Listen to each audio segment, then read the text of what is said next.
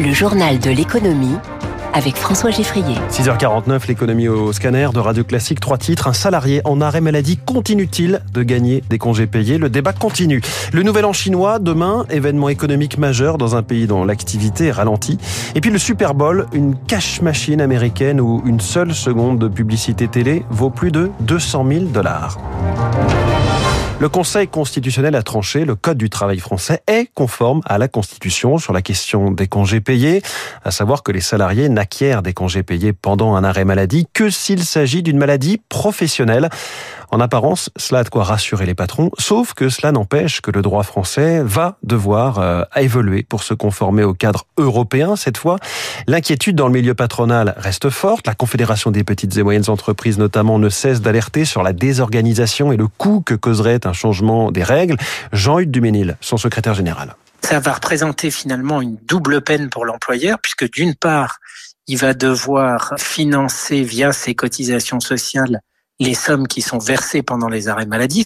Et par ailleurs, l'employeur, lui, devra directement payer 10% en plus pour les arrêts maladie. Donc oui, ça fait quand même un vrai problème. Et puis on est dans une période d'incertitude. Quelle est la rétroactivité? Est-ce que ça porte sur trois ans? Et puis qu'est-ce qui va se passer pour la suite? Quelle marge de manœuvre aura le législateur français?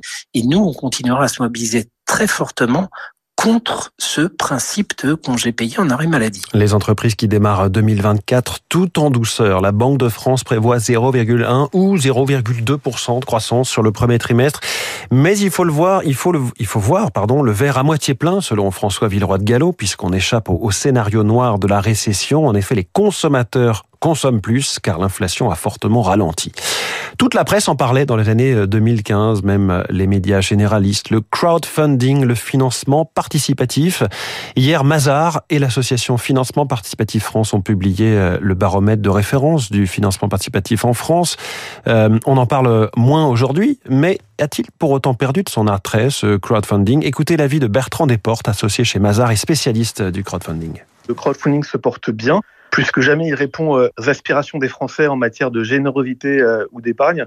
En fait, on constate une progression spectaculaire du crowd depuis 2015. Hein. On est passé d'un peu moins de 200 millions de financements annuels au tout début, au cap symbolique des 2 milliards en 2022 pour atteindre 2,4 milliards. Alors en 2023, il y a un léger repli, mais on reste au-dessus des 2 milliards. Et c'est un repli qui est essentiellement conjoncturel lié à la crise de l'immobilier.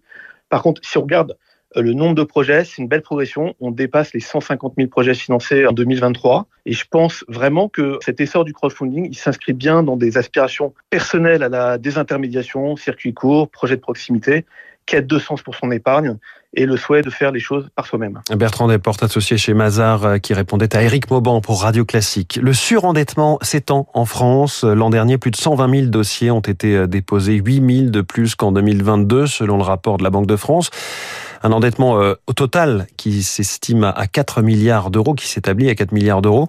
Les associations interrogées par euh, Fabien Albert pour Radio Classique jouent un rôle essentiel d'aide et d'accompagnement. Personne n'est à l'abri. Patrick Marchand, président de l'association Crésus Bretagne, accompagne les personnes en surendettement. Il donne l'exemple de ce couple brestois, tous deux salariés, 5000 euros par mois, enfants en études supérieures, et pourtant. Deux véhicules tombent en panne euh, à un moment donné. Euh, ils ont puisé dans leur épargne. Ensuite, il y a eu un arrêt maladie pour surcharge de travail. Et voilà, donc il n'y avait plus la marge de sécurité et on s'est retrouvé à devoir euh, négocier avec les créanciers pour échelonner les créances. Être surendetté ne veut pas dire être interdit bancaire. Chéquier et carte bleue sont conservés. En revanche, avouer ses difficultés reste tabou. Ce sont par exemple des parents, des grands-parents qui ne veulent pas en parler aux enfants ou aux petits-enfants, alors que la situation n'est pas euh, compromise. Donc il pourrait y avoir des solutions. Constat partagé par Hélène Harveillé, directrice adjointe de la Banque de France à la direction des particuliers.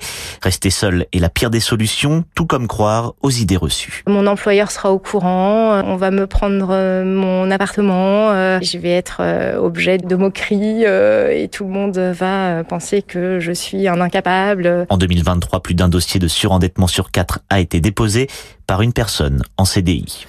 Un mot des marchés financiers. Le Dow Jones a gagné 0,13% euh, hier. Le Nasdaq plus 0,24. Le CAC 40 a gagné 0,71% à 7665 points. L'euro vaut 1,0772. Et le Nikkei recule en ce moment de 0, euh, non, le Nikkei progresse, pardon, en ce moment de 0,24%. Demain, samedi, ce sera le nouvel an chinois placé sous le signe du dragon de bois, admiré pour sa force, symbole de pouvoir, de prospérité et de succès, également de chance, mais aussi de sagesse. On en parle dans ce journal de l'économie avec vous, Philippe Aguigné. Bonjour. Bonjour. Vous êtes euh, enseignant à l'INALCO, chercheur associé à l'Institut Montaigne. Est-ce que le Nouvel An chinois est toujours un événement économique et commercial? Alors, avant d'être un événement euh, économique et commercial, c'est quand même surtout un événement familial. Hein. L'équivalent chez nous, c'est Noël.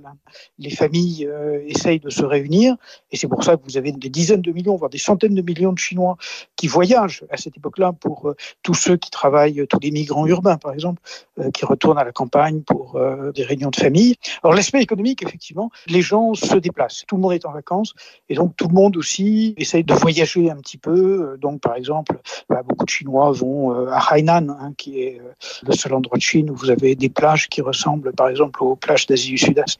Il y a des voyages qui sont aussi des voyages touristiques et donc forcément il y a de la consommation qui va avec.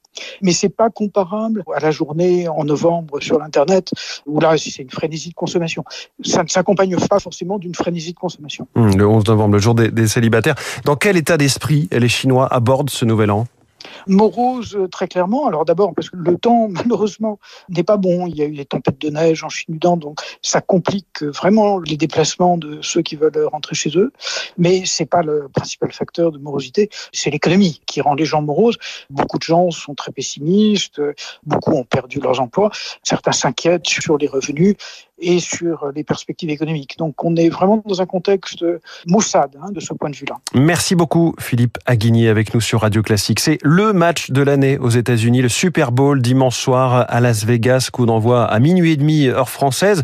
C'est aussi un concert géant euh, assuré cette année par le rappeur Usher en tête de gondole, ce qui en fait un rendez-vous euh, télévisé majeur, Marine Salaville. 110 millions de téléspectateurs, c'est un tiers de la population américaine devant la télévision. Un rendez-vous incontournable pour les grandes marques. Pendant le match, chaque spot de publicité de 30 secondes coûtera 7 millions de dollars, soit plus de 230 000 dollars la seconde de publicité. En 2022, le diffuseur de l'époque, la chaîne NBC, avait empoché près de 580 millions de dollars pour la soirée. CBS, qui diffusera le match ce dimanche, en espère au moins autant. Pour s'offrir l'une des 65 000 places du stade de Las Vegas, il faut débourser en moyenne 9 850 dollars, mais cela peut dépasser les 50 000, sans compter le parking pour jet privé. La soirée du Super Bowl répond aussi à des traditions culinaires. 1 milliard 250 millions d'ailes de poulet et plus de 3500 tonnes de guacamole devraient être dégustées dimanche. Il finit son aile de poulet, il arrive tout de suite, c'est David Abiker avec vous.